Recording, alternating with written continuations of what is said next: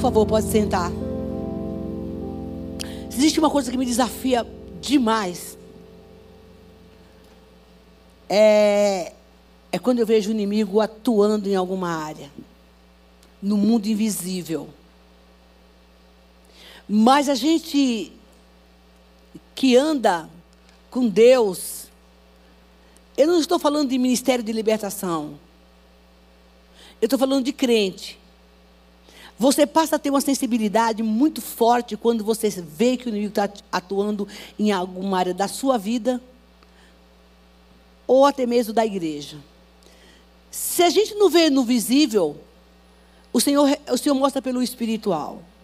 E isso é uma coisa que me gera um grande desafio. Me torna uma mulher. Não sei se a palavra é valente, mas é guerreira. E como diz o povo do mundo, eu vou para cima contra o inimigo. Eu vou, irmãos. Quando eu vejo o diabo atuando na vida de uma pessoa, que, que, eu, que eu. Um cristão, que a pessoa às vezes nem percebe, ou que ela não consegue. Irmãos, eu, eu, eu caminho duas milhas. Eu acho que é por conta da minha história também, né? Eu sei que o inimigo está trabalhando. Mas eu vejo que esses sinalizadores que a gente está vendo, inclusive aqui hoje, é Deus falando para a gente assim. Não é só para a gente olhar. Eu acho que tem tudo a ver com o que eu vou pregar essa noite. Não é para a gente ver a situação só em si. Mas o que eu vou fazer com esse negócio? O, como eu vou processar essa ação do inferno? Eu tenho um, acho que uns 30 anos, não sei, que eu trabalho na área de batalha espiritual. Eu trabalho não, né? É verdade, eu não trabalho, eu sirvo ao Senhor nesta área. Eu não trabalho, eu sirvo ao Senhor.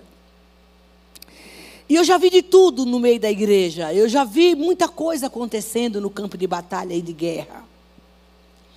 Mas acontece que por conta dessa nova geração, desse novo movimento na terra, que eu já falei aqui uma vez. As coisas já não são como há 10 anos atrás, aqui na igreja, dentro do culto de libertação, ou em qualquer outro culto.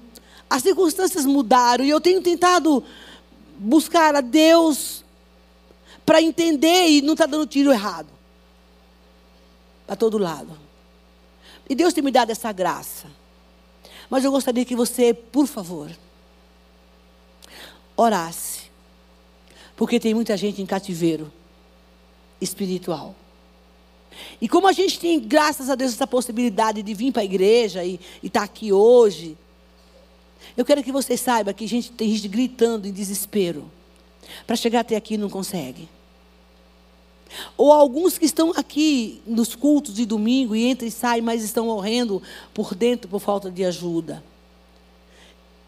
O nosso privilégio, eu me sinto muito privilegiada, muito, porque Deus me resgatou. Não é porque eu prego.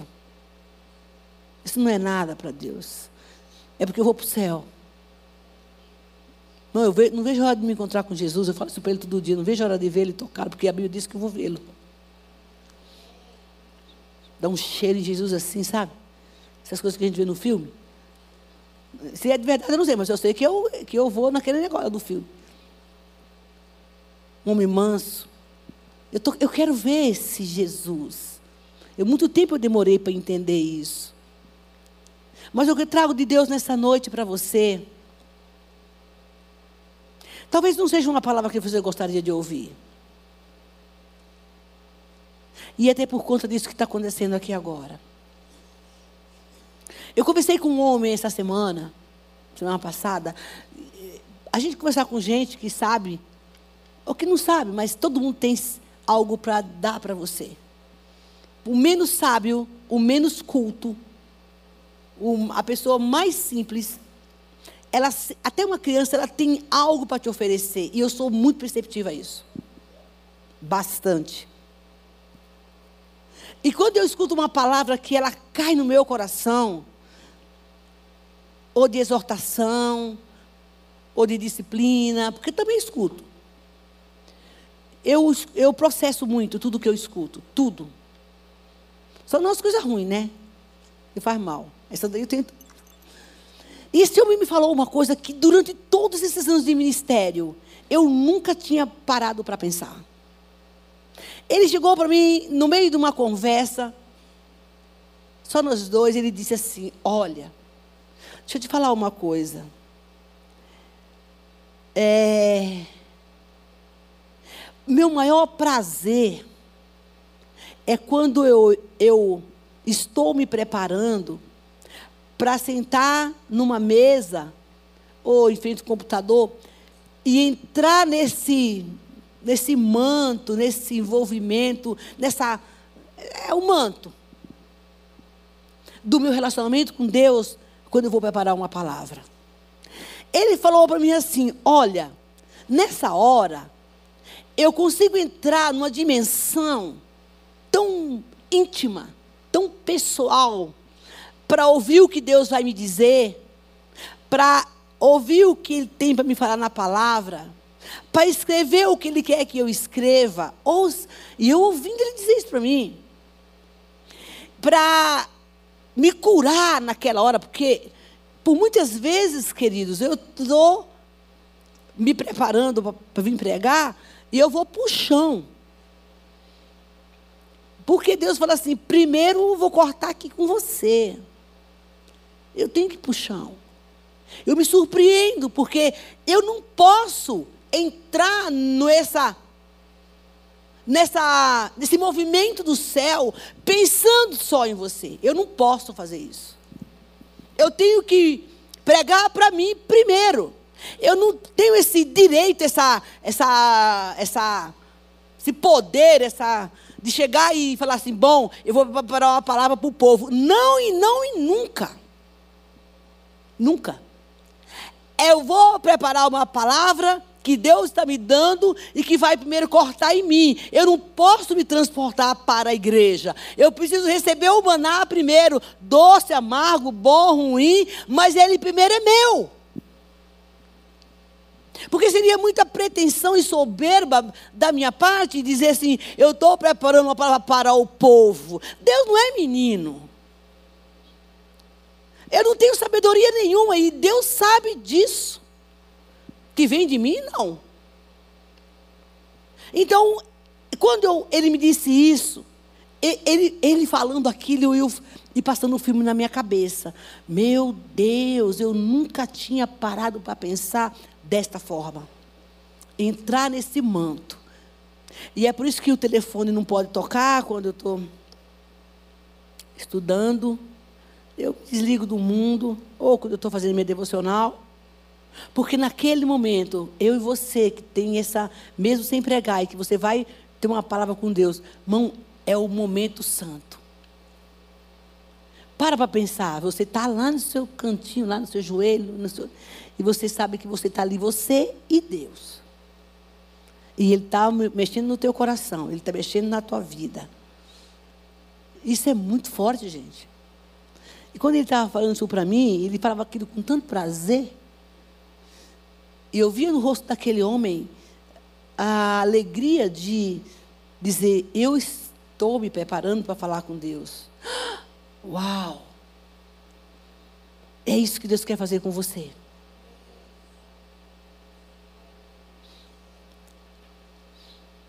Há um lugar. Há um lugar na sua casa. E ainda que seja no seu banheiro, que o Senhor está te esperando. Ele está te esperando.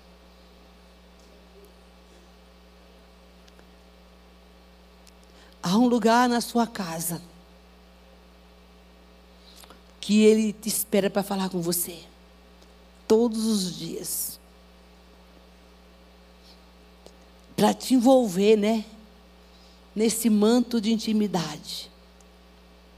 Mas Ele precisa, ainda que seja 20 minutos, exclusivo para Ele. Sabe como é que a gente aprende a amar as pessoas? recebendo o amor de Deus.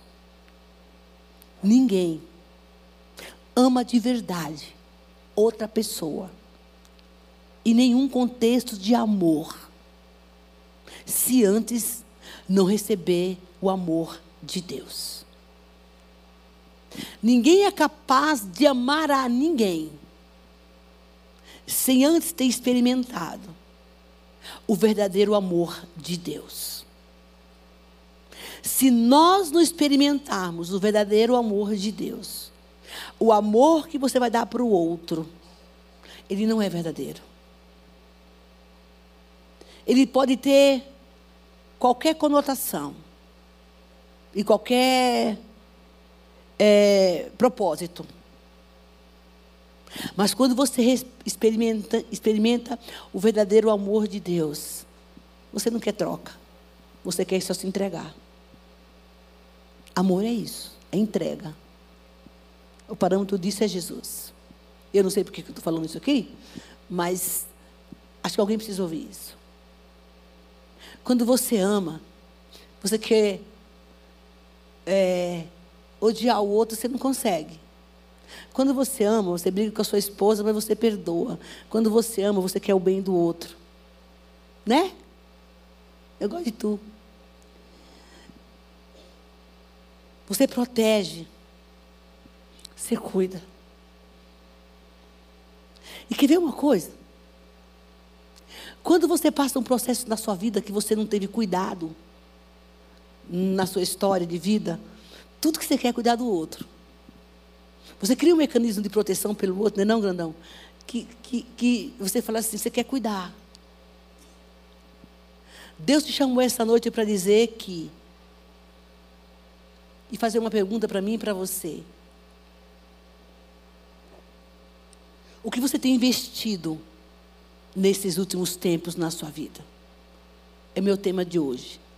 É tempo de investir e o Espírito Santo pergunta para mim e para você. A semana passada, eu, eh, não, a semana passada, é, eu preguei aqui no AMP e o tema da mensagem foi. Ah, eu, deixa eu tentar lembrar aqui, gente. O que Deus está fazendo na sua vida hoje? Foi o tema. E hoje o Senhor pergunta: que tipo de investimento eu e você estamos fazendo na nossa vida espiritual? Deixa eu te falar uma coisa. Prepare-se para viver dias bem difíceis.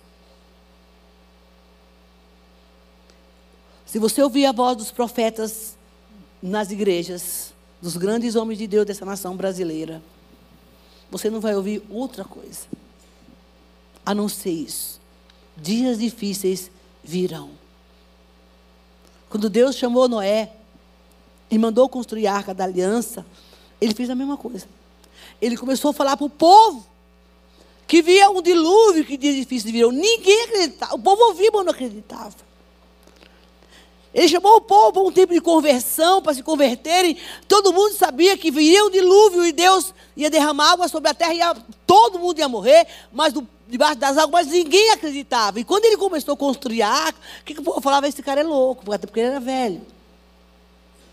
Não vamos fazer como nos dias de Noé.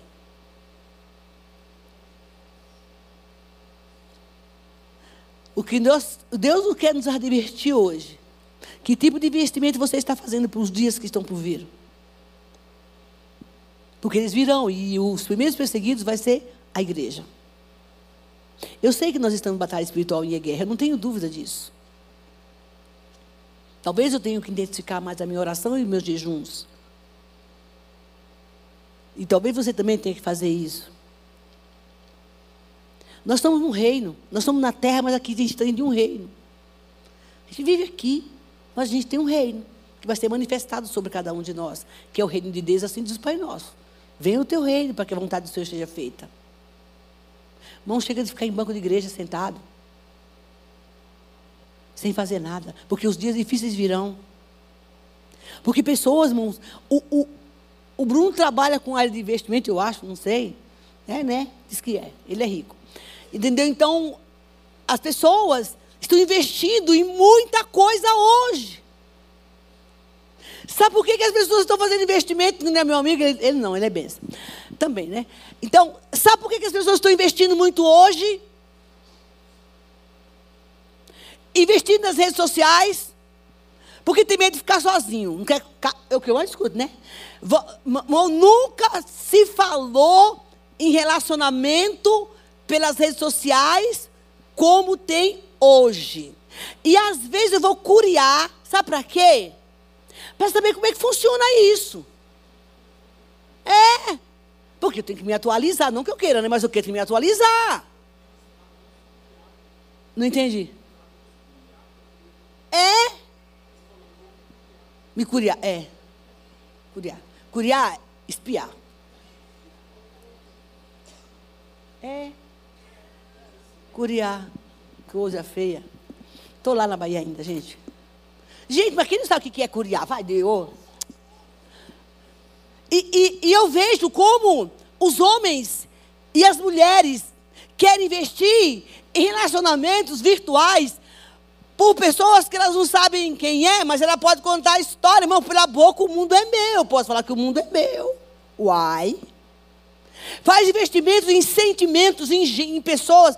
Pega os seus sentimentos bons, puros, né? investe num trem que não quer nada com você. Irmão, por favor, guarde os seus investimentos emocionais para você investir em alguém de Deus. Para você não sofrer. Não estou falando que você não tem que conhecer alguém, claro que tem, mas vai por dose. Não se joga, não. Se joga no negócio. Vai devagar. Eu sei que tem muita gente que vai ouvir essa pregação e é bom que escute mesmo.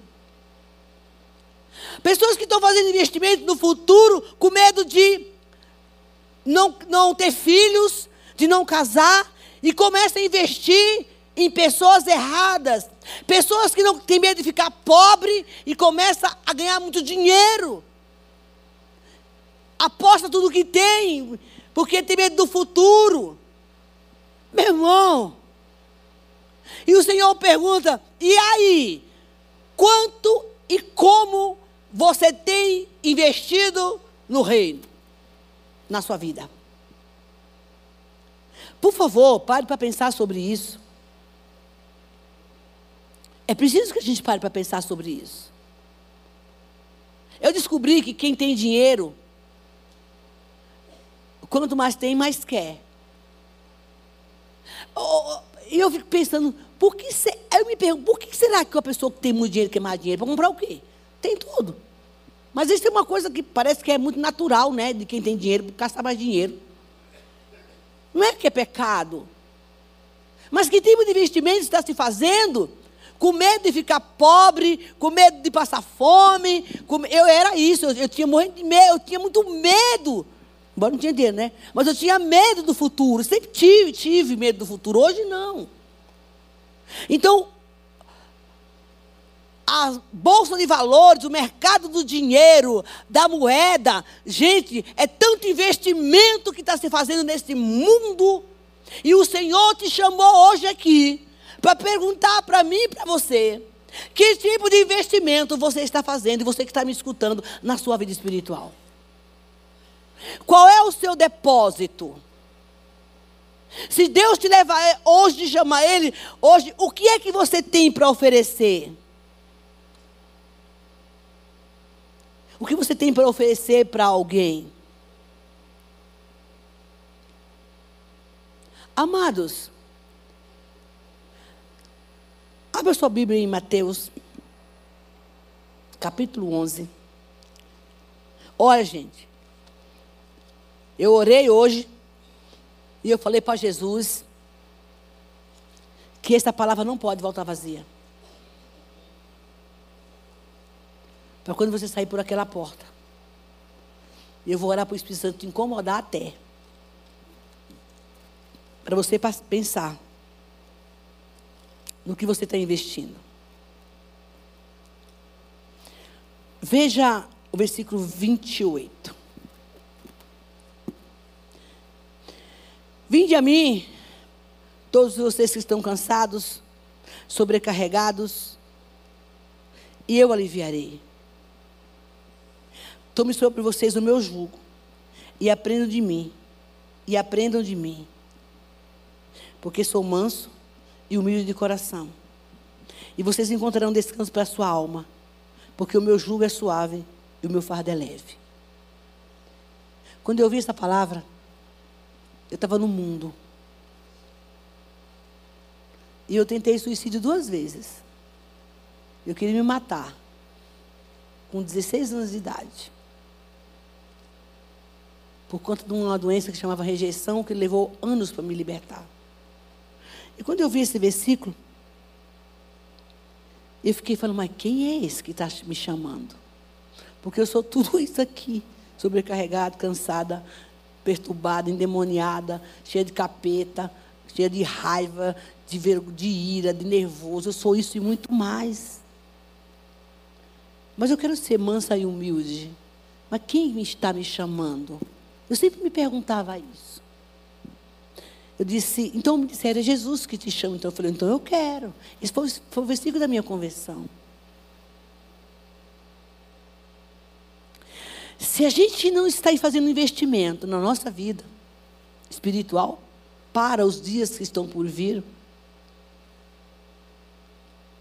e você não tem para onde ir, corra para os braços de Jesus. Sabe qual é o, o, o problema das pessoas? Eu perguntei para Deus por que, que eu tive que passar tudo que eu passei. para poder entender para viver o que eu vivo hoje. Alguém tem que pagar o preço. Eu paguei, não para estar tá aqui, mas para dizer para você que tem um caminho de alívio e de descanso, Senhor. Mas antes de eu chegar até a Ele, talvez seja a sua história, eu, eu não tinha rede social naquela época. Tinha, até que era diferente, mas de outro jeito, mas tinha. Não era muito tempo também, né? é, antes de chegar, eu fui na macumba, eu fui na cartomante, eu joguei, fui jogar o búzio. Mas depois que cheguei na igreja, eu ia nos profetas, eu ia nos reteté. Mãos, eu rodava igrejas nessa cidade procurando alívio nas pessoas. Eu estava presa a um pecado que eu não conseguia me desvencilhar, ou não queria, não sei. Mas o que era que eu fazia? Batia de porta em porta, de culto em culto, ouvindo a palavra como você está ouvindo agora, buscando alívio. Eu queria colocar os meus investimentos, as minhas expectativas nos profetas, nos homens de Deus, mas eu não queria ir até Cristo. Ele era a outra instância, porque eu sabia que se eu chegasse lá, ele ia me apertar para deixar umas coisas, eu não estava afim. Mas nessa noite ele diz: escuta, eu tenho o alívio para você. E o melhor investimento que um crente, filho do Deus vivo, lavado no sangue do Cordeiro, pode fazer aqui na terra até Jesus voltar. O primeiro investimento é para os braços de Jesus. E o segundo é orar e ler a palavra. Em quem e, e onde você está investindo e a quantidade de investimento que você está fazendo. Por favor, pare e ore quanto tempo de investimento, de oração e de comunhão com Deus você tem. E quanto tempo das redes sociais você tem. Satanás não dorme. Ou vocês acham, eu não sou da rede social, né? Mas eu também tenho os meus vícios. Eu amo filme, gente. E comer pipoca e ver filme. O que me parece na minha cabeça é isso.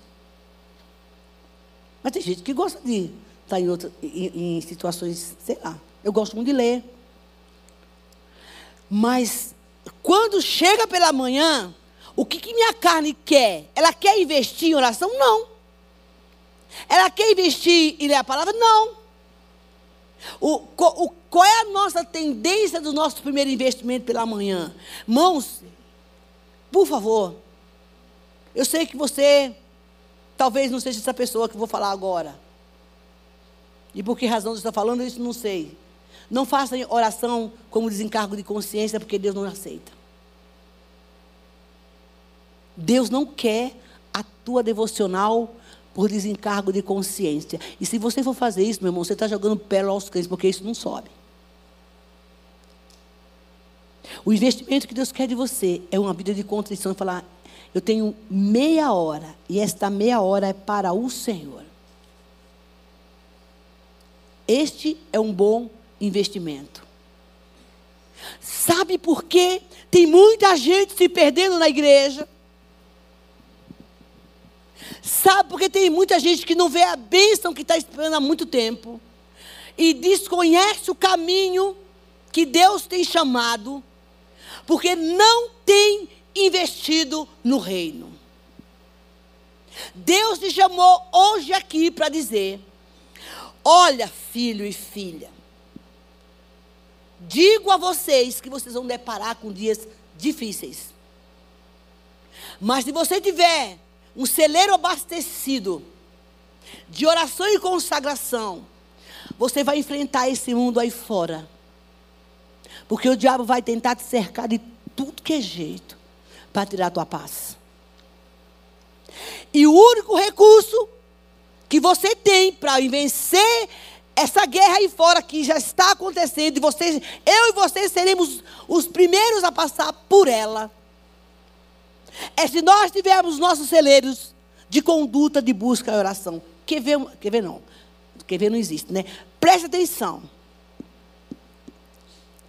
Entra no supermercado e tenta passar na frente de alguém. Ainda que você esteja doente. Por uma razão qualquer, não por desaforo. Você vai ganhar uma briga. Tenta, tenta buzinar ou fechar o, o teu carro na frente de um doido. Eu vi um cara tirar uma arma na frente, no meio da rua. Porque o, o abençoado tentou ultrapassar.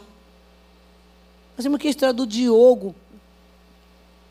O menino estava apavorado, estava numa rodovia, viu um camburu da polícia, mil por hora, ele tentou encostar e não conseguiu. O cara, o, cara, o menino estava traumatizado, o cara desceu, apavorou ele, bela por mim, eu, ele não dormia, não dormia.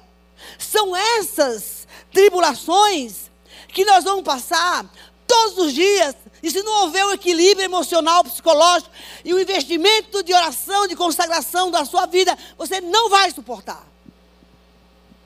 Isso é um princípio das dores.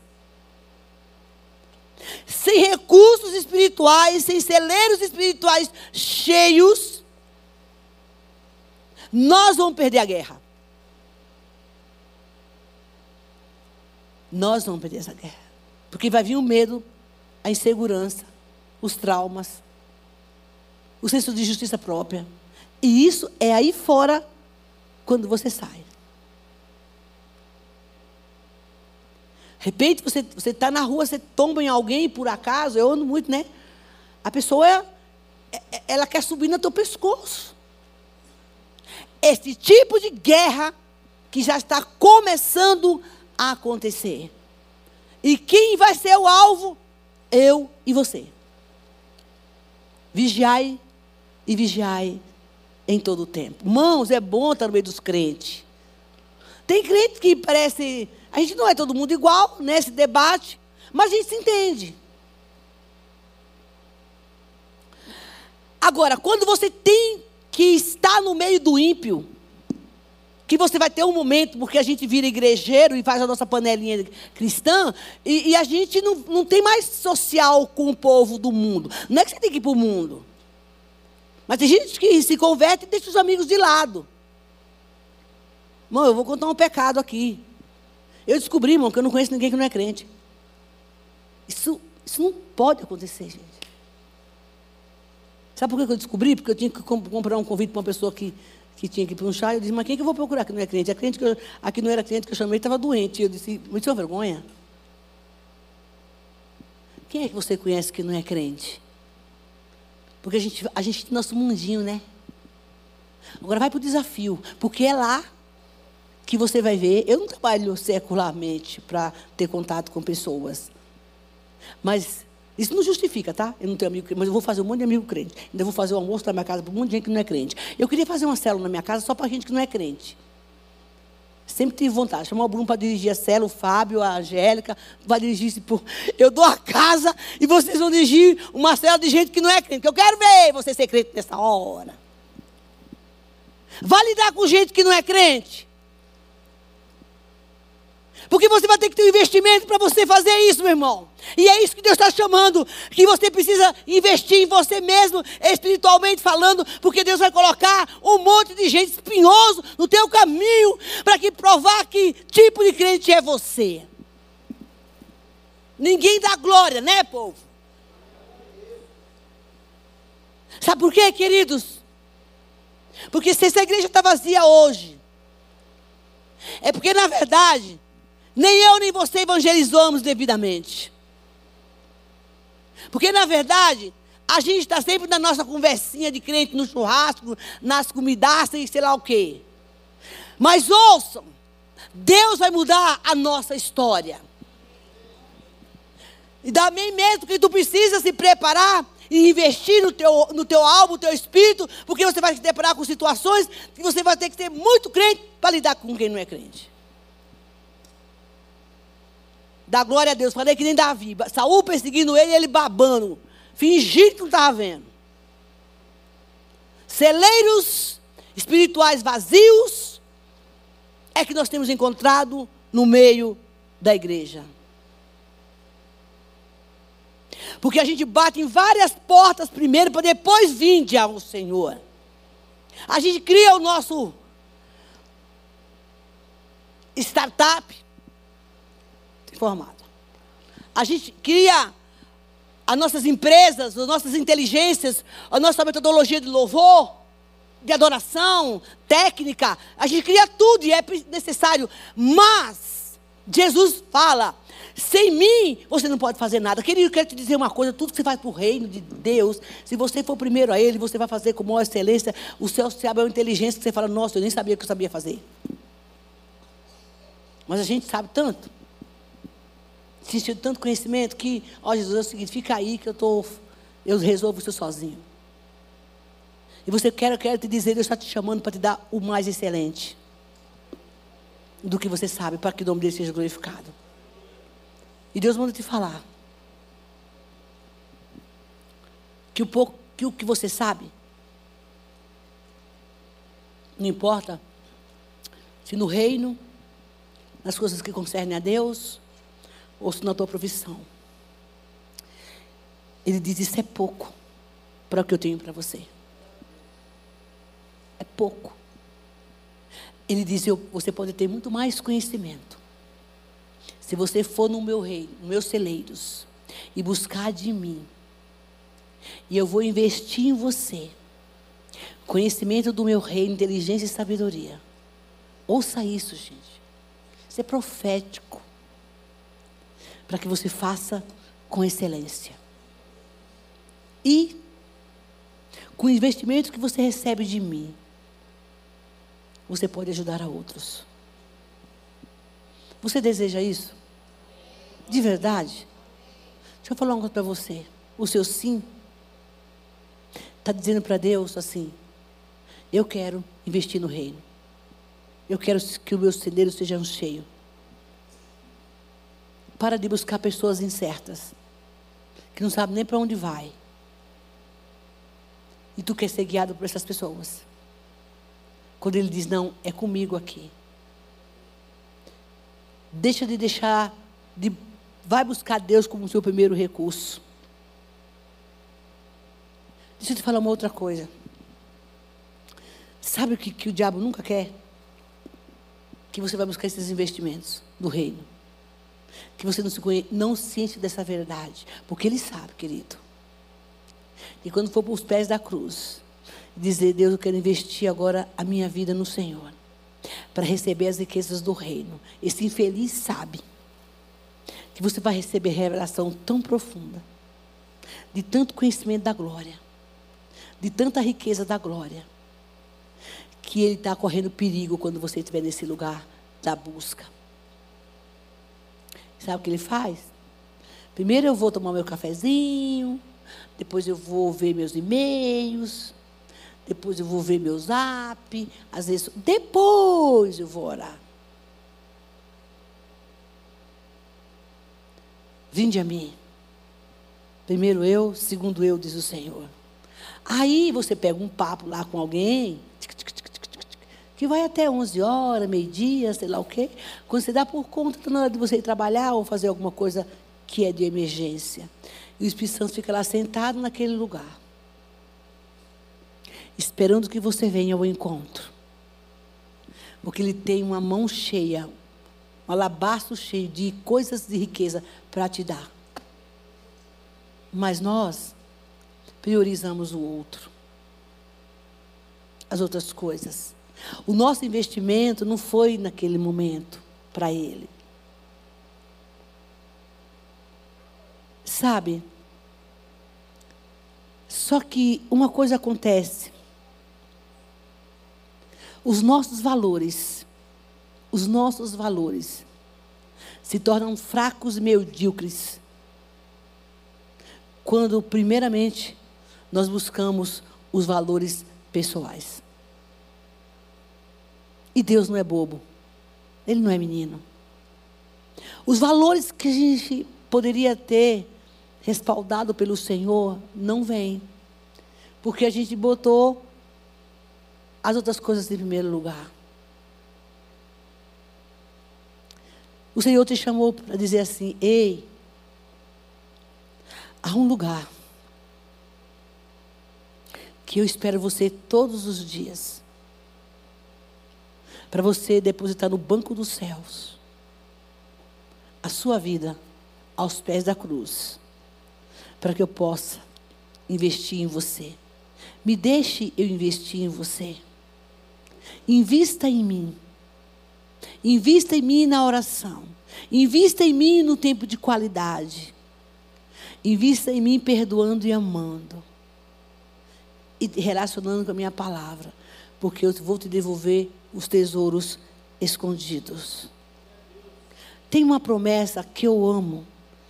Isaías 45. E eu sempre reivindico essa promessa na minha oração. Está todo mundo quieto hoje, né? Que bom. Não é possível que eu e você saímos dessa igreja hoje e não vai começar uma nova vida. Digo de novo. Você vai se deparar daqui para frente. Isso não é uma maldição. É profético e é uma realidade do mundo. Com situações com pessoas. Que se você não tiver um, um equilíbrio espiritual e um investimento de busca, você vai se perder. Você vai ter um colapso espiritual. Que, aliás, gente, o que eu mais tenho escutado nesses últimos tempos, eu voltei a atender. É como eu fiquei. Não sei quanto tempo eu fiquei sem atender. Assim, atender que eu falo em gabinete, que eu gosto demais. Mas esse tempo que eu tenho voltado, eu fiquei muito chocada com o que eu ouvi no gabinete. Foi diferente do que eu ouvi há cinco, seis anos atrás o colapso espiritual dentro da igreja. Um, uma devastação psicológica dentro da igreja. Às sextas-feiras, alguns anos atrás, eu tinha um camarada assim de ficha de libertação. Você lembra? Eu só dava conta de três por dia. A gente começava às duas da tarde e eu ia às nove da noite. Passando, tinha um dia que era só para isso. Você sabia que eu não recebo uma ficha de libertação? Não. Porque quando as pessoas, eu entrego uma ficha de libertação para as pessoas, pelos desenvolvimentos que ela teve no passado de espiritismo, é muito, desculpa aí, pequeno, se a gente pode dizer, para o estado psicológico e emocional que essa pessoa vive. De loucura total. Do tal desequilíbrio que elas têm em tomar decisões e agirem por falta desse investimento que não fizeram. Aí todo mundo culpa a, a, a pandemia. Eu sei que tem muito a ver. Para todos nós. E Deus tem falado na igreja a respeito dos dias difíceis que estão por vir. Isso se tornou algo que eu jamais, jamais imaginaria que eu escutaria esses casos tão difíceis e terríveis de líderes e de homens e mulheres de Deus. Não estou dizendo que eu sou, não estou isenta, mas eu tenho por essas causas, por essa causa, por ouvir de outros. E eu, eu tento dizer: esse caminho aqui eu não posso ir. Sabe o que me, uma das coisas que mudou a minha história de vida? Uma delas foi porque eu amo o Senhor. E a segunda porque eu vi o que o diabo faz na vida de uma pessoa. É destruidor. Eu não estou falando de uma pessoa do mundo, porque do mundo já são dele. Ou das pessoas que estão até mesmo dentro da igreja. É uma coisa imaginária. E aí, eu, naquilo que eu falei no começo, aí, irmão, eu vou para cima. Eu vou para cima, assim, na fé, para fazer esse resgate. Porque eu não me conformo com o que ele faz com as pessoas. Quando elas querem, é claro. Olha a promessa. Assim diz Isaías 45. Assim diz o Senhor ao seu ungido. Você é ungido de Deus, irmão? Se considera? Mas você é. Amém? Então ouça, ungidão, ungidaço, ungida do Pai.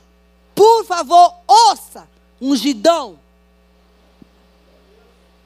Eu tomo você, ungidão e ungidona, pela tua mão direita.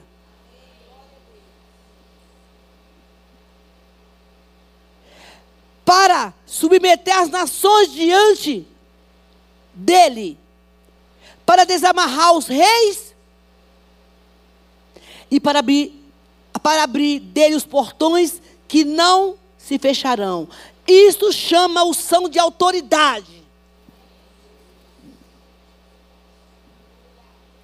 Chave de portas. Mãos habilitadas para desamarrar nós.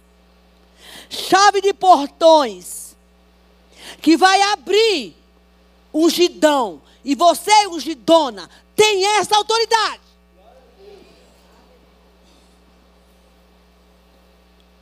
E eles não se fecharão. Qual é o teu problema, diz Deus? Que ele diz: Você é meu ungido, e nessa noite te dou autoridade para destravar tudo. Porém, se encha dos meus celeiros e diz assim: eu vou na tua frente. Uau! Eu vou na tua frente. Para abrir os portões que não se fecharão e endireitar os caminhos tortos. Que está errado na tua vida, varão? O que está errado na tua vida, varoa? Tu tem a chave da vitória na mão. Quebrarei os portões de bronze despedaçaria as trancas de ferro. Eu me lembro que quando eu li essa palavra, que eu estava nos cativeiros do Satanás, que não era um, era vários. Tinha muitos cativeiros. Eu me lembro que eu dizia, uai, se ele vai na frente, eu tinha tantos cativeiros, estava trancado em tantas áreas da minha vida emocional. Eu disse, eu quero isso. Eu dizia, então me dê a chave. Assim que a gente ora, viu gente? Eu quero a chave para abrir o portão da minha raiva. Eu quero a chave para abrir o portão da minha vingança. Eu quero a chave para abrir os portões daquilo que me tortura, que eu tinha muito, que era rejeição. Mas eu me acho a mulher mais linda do mundo hoje, viu, gente? Oh, dá um glória aí, gente. Sou feliz, povo. Ai, com certeza. Porque eu, o que Deus te chama hoje é para se apropriar disto. Ele disse, o Senhor disse: Eu não consigo até lá. Vai na minha frente. Amém. O Senhor está falando aqui que o Senhor vai na minha frente. E eu preciso que o Senhor vai lhe dizer: olha, darei a vocês tesouros escondidos, riquezas encobertas, para que vocês saibam que eu sou o Senhor, Deus de Israel, que o chama pelo seu nome. O teu tesouro está nele. A tua riqueza está nele. É o que Deus nos faz viver esta noite. Querido, se você não tiver reservas, hoje, nesse tempo, espirituais, nos seus celeiros, você pode ter um colapso espiritual e morrer. Estou falando de morte física. Também. O que Deus está falando é preciso que vocês se enchem os seus celeiros espirituais na busca da oração e um tempo de qualidade comigo. Porque quando chegar a luta, o colapso sobre, a sua vida, e você não tiver revestido, você não vai aguentar ainda tão pouco eu. Dura é esta palavra. Ela é exortativa, mas ao mesmo tempo ela está te chamando a conscientização do que está para acontecer. E você está aqui hoje, você vai ouvir essa palavra para você. Os seus celeiros espirituais têm que ter reserva. Tem que estar cheios.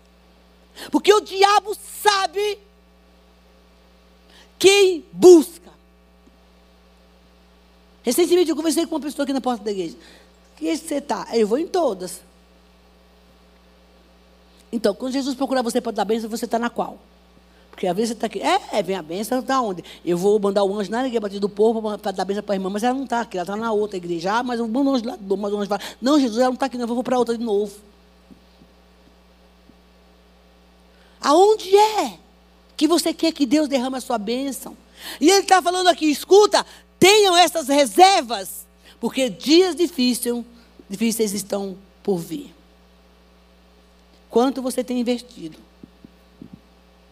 nos seus celeiros espirituais. Eu vou, vou concluir a minha mensagem com Lucas 12. Dá um glória aí, pouco. Oh, vem para o teclado aqui, varão. Eu não gosto de silêncio, não. Vamos botar o Satanás para correr.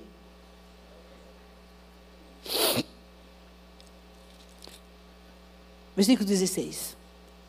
Olha o que esse maluco desse irmão aqui fez. Esse irmão aqui era doido. Vamos ler? Ele, eu, aqui não tem nome desse abençoado. Mas ele cometeu um erro. Vamos ver. Olha aí. Eu, eu falei o capítulo? Não. 12 e 16. E Jesus lhe contou ainda uma parábola dizendo: O campo de um homem que não tem nome, homem rico, produziu com abundância. Então ele começou a pensar. É, quem tem muito pensa, né? Já viu quem tem muito pensa muito? Nem dorme.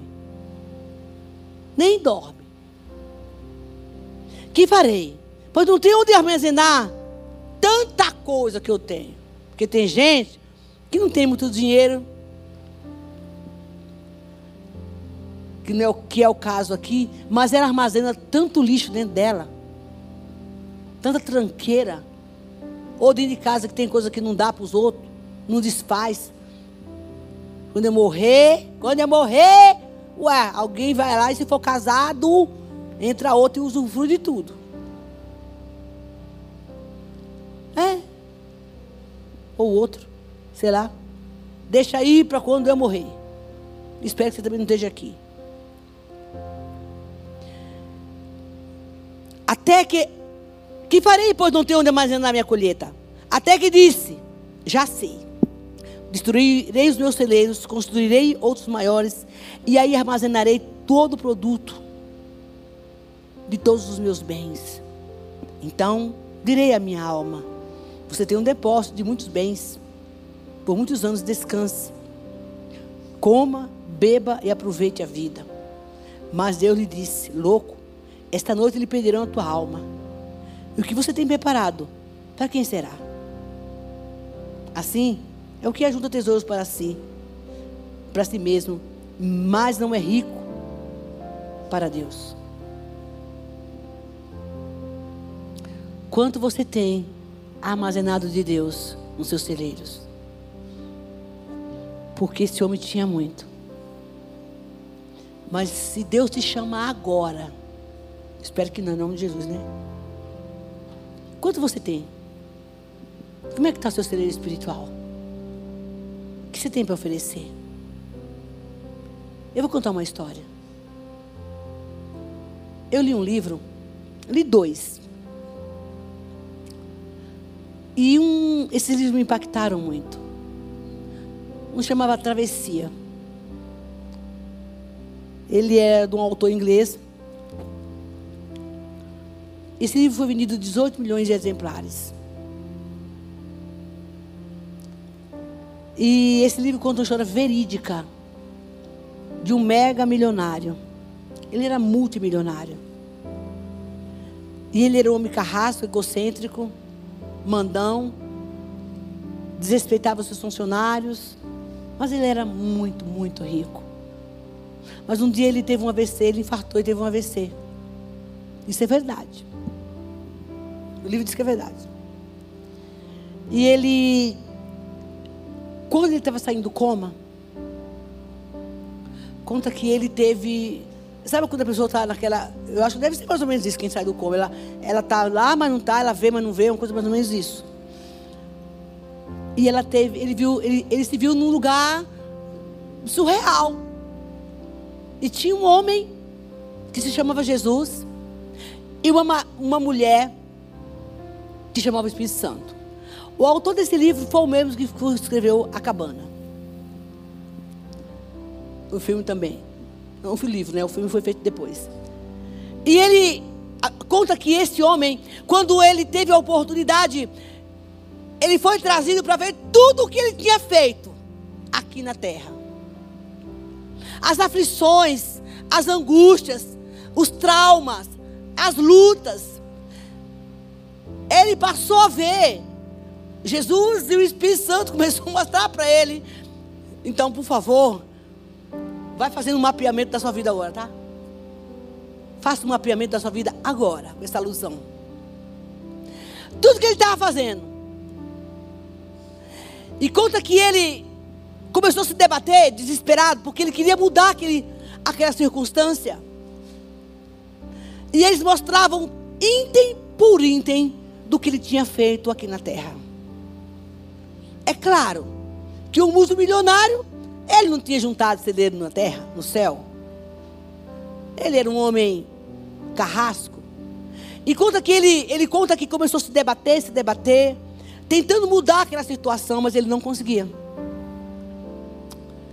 E o Espírito Santo e Jesus mostrando para ele, coisa por coisa que ele tinha feito. E aí, ele pediu uma oportunidade. Ele disse: Por favor, eu não quero morrer. Me dê uma chance para que eu volte. Aí é, é, aquela palavra, parece que é a parábola do, do rico e o Lázaro, né? Para que eu volte para mudar minha história. Eu quero recomeçar, eu, eu quero uma oportunidade para fazer tudo de novo, de outro jeito. Porque o, desespero que tocou naquele homem foi muito grande. E ele teve a chance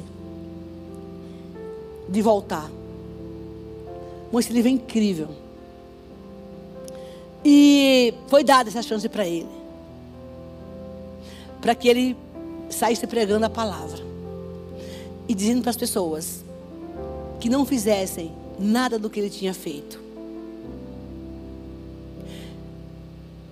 E eu li um outro livro, que chamava, é, esse é do, do Augusto Cury. Eu estou tentar lembrar desse livro agora. Vou tentar lembrar o nome. E esse livro conta a história de um empresário. Muito rico que ele sofria de esquizofrenia agressiva. E ele, de tanto trabalhar, de tanto juntar dinheiro, ele passou a ter problema psicológico. E acabou indo para um hospício. Ficou louco, perdeu a família. Ele começou a virar andar de rua. E ele ficava vendendo sonho, né? É vendedor de sonho chama. Vendedor de sonho. E ele ficava andando na rua, vendendo sonho. Ele botou, botava aqui a placa nas costas e saía. Aqui em São Paulo, esse aqui não é, não é, um, não é um, um fato real. E ele acabou que ele viu uma cena de um, de um empresário do 22 andar tentando se jogar. Por conta dos problemas que ele tinha juntado tanto dinheiro na terra. De tudo que ele tinha perdido. Das reuniões que fracassaram. Daquilo que projetou e não deu certo. E esse homem estava tentando se matar. E esse andarilho, que tinha passado pela mesma história, perdeu a família, que ficou louco, tentando salvar este homem. o diálogo deles dois é algo incrível. E esse homem conseguiu resgatar esse empresário. E uma das coisas que ele fala para esse empresário, que ele não deixe que a alma dele pereça no inferno. Sabe, queridos, o que Deus está falando conosco aqui essa noite é isso. Aonde está os teus celeiros, a tua riqueza? Aonde você tem investido na sua vida espiritual? Porque vai chegar a hora do colapso. E se você não estiver bem revestido, as armas poderosas do Senhor, você não vai ter tempo para pensar. Sabe, eu vi uma reportagem essa semana de uma modelo, de uma modelo famosa que tinha bebido, estava num barzinho e bebeu, e foi entrar na contramão e matou um cara, um rapaz, um pai de família, ele tinha quatro filhos adultos, e ele matou ela, ela matou esse cara. E na entrevista que ela estava dando, foi perguntado para ela se ela tinha bebido, ela falava que não. Mas ela tinha um diagnóstico, claro que ela tinha bebido, ela tinha um diagnóstico médico dado há dois dias atrás dos problemas que ela vivia psicológico. E ela não viu a hora que ele entrou na contramão. A dor daquele pai e o desespero daquela mulher que acabou com a vida. Porque queria juntar tesouros. Fez investimento na vida e no corpo, mas não fez no reino. Você não é assim. Nós não somos assim. O nosso tesouro é lá. Coloque-se de pé, por favor. É como o Senhor falou lá em Isaías ele disse: Escuta, eu vou na sua frente. Vamos cantar? Eu vou entereitar tudo. Ei, quando você sair daqui,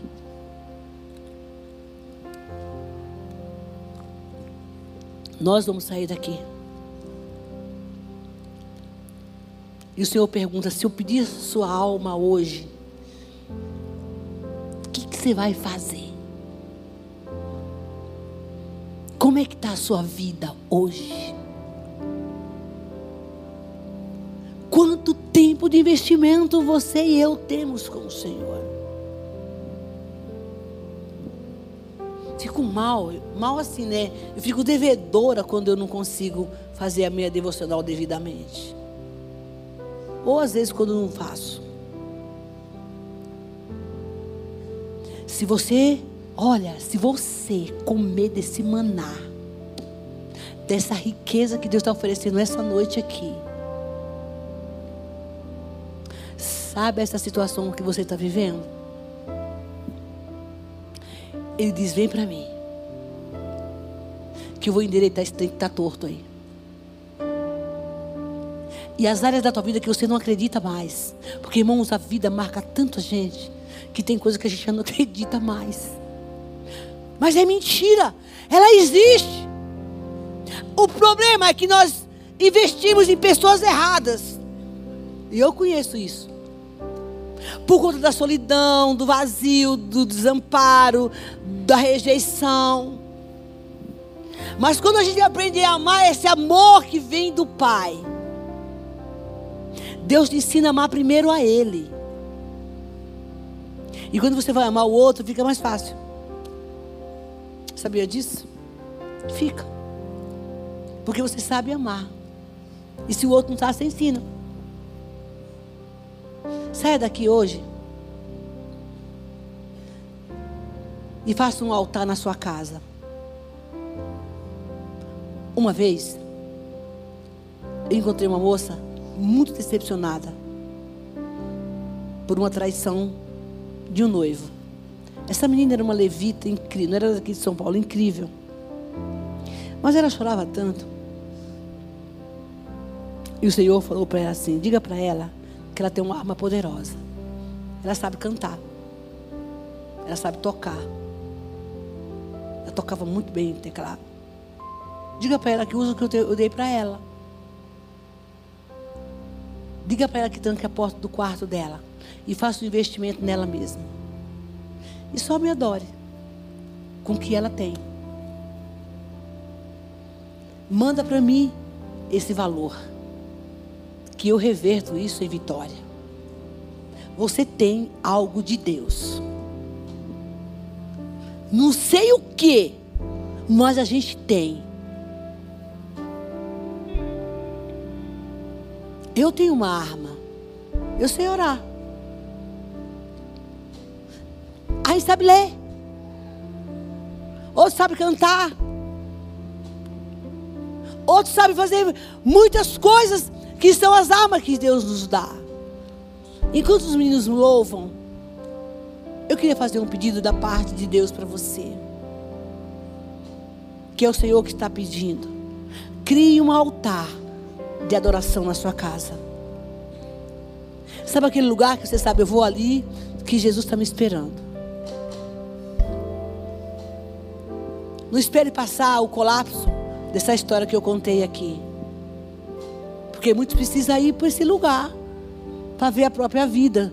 Não sei se você ouviu o testemunho da Margarete, que é a esposa do pastor Almeida, quando ela estava na coma da Covid, que Jesus esteve lá para conversar com ela. Ela passou pelo vale da morte, ela viu o vale da morte. Mas ela tinha celeiros abastecidos. Ela passou pelo túnel da morte e disse que é muito feio, muito ruim. Mas ela também viu o Senhor aí ao lado dela. E quando ela pediu ao Senhor para poder sair daquele vale, que eles ficaram os dois com Covid entre a vida e a morte, todo mundo sabe disso. Foi, foi uma crise difícil para o casal. O Senhor, ela pediu para o Senhor não matar, não levar o marido dela. Na conversa que ela teve com Jesus. Que não o levasse. E pediu para tirar aquele vale dela. Ele disse: Não. É preciso que você passe por isso. Deus nos dá livramento, mesmo no turno da morte. Mas aquela mulher, que eu sou é um exemplo para mim, ela tinha os celeiros abastecidos. Feche seus olhos agora e fale com Deus. Diga, Senhor, eu, eu, eu quero ter um lugar para me encher. Peça perdão. Porque você não tem enchido os seus celeiros com o que você tem. Diga, peça para ele que equipar, porque você vai enfrentar muita coisa aí fora. Fale com Deus.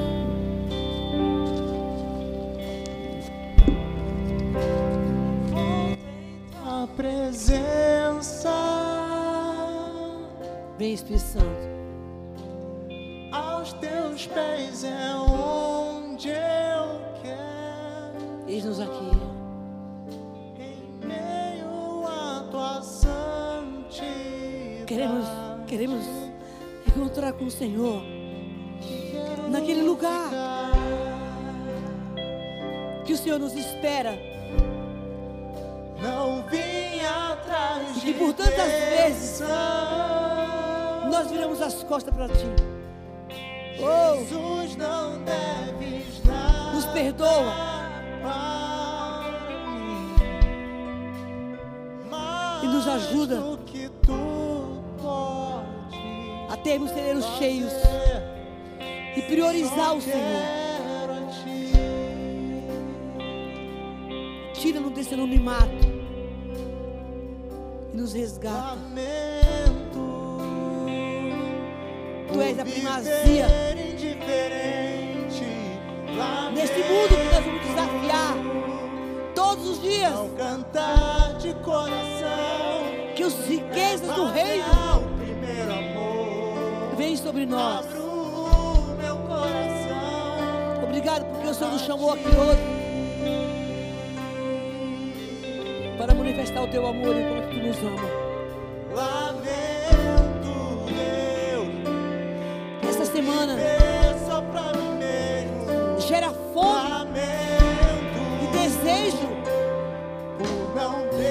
Buscar a tua face e a tua presença. leva-me ao primeiro amor. Oh, Abro o meu coração. não permita que sejamos roubados pelas redes sociais. Nós queremos a tua presença, a tua presença. e nada mais. Oh, meu Deus, Nada mais. vem em meu socorro, em socorro da tua igreja.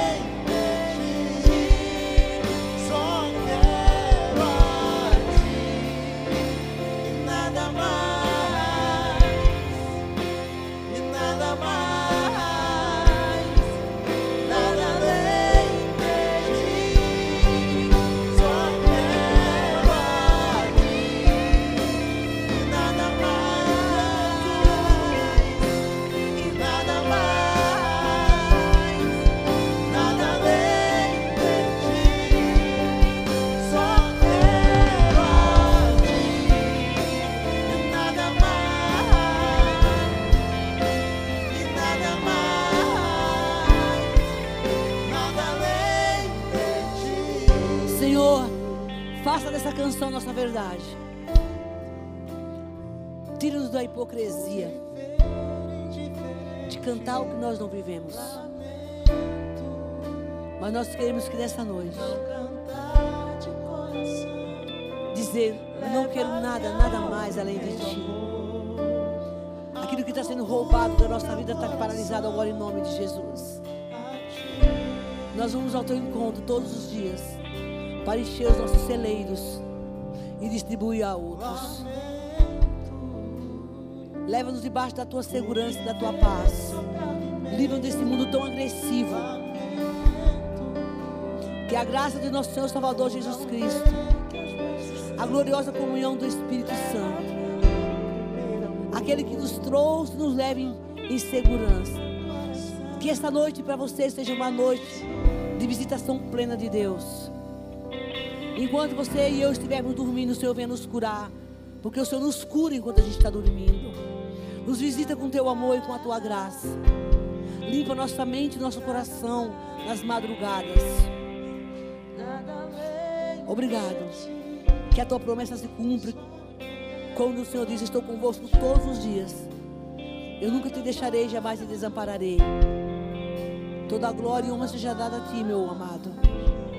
Hoje e sempre eternamente. Amém. Aplauda Jesus. Deus te abençoe. Vai na paz.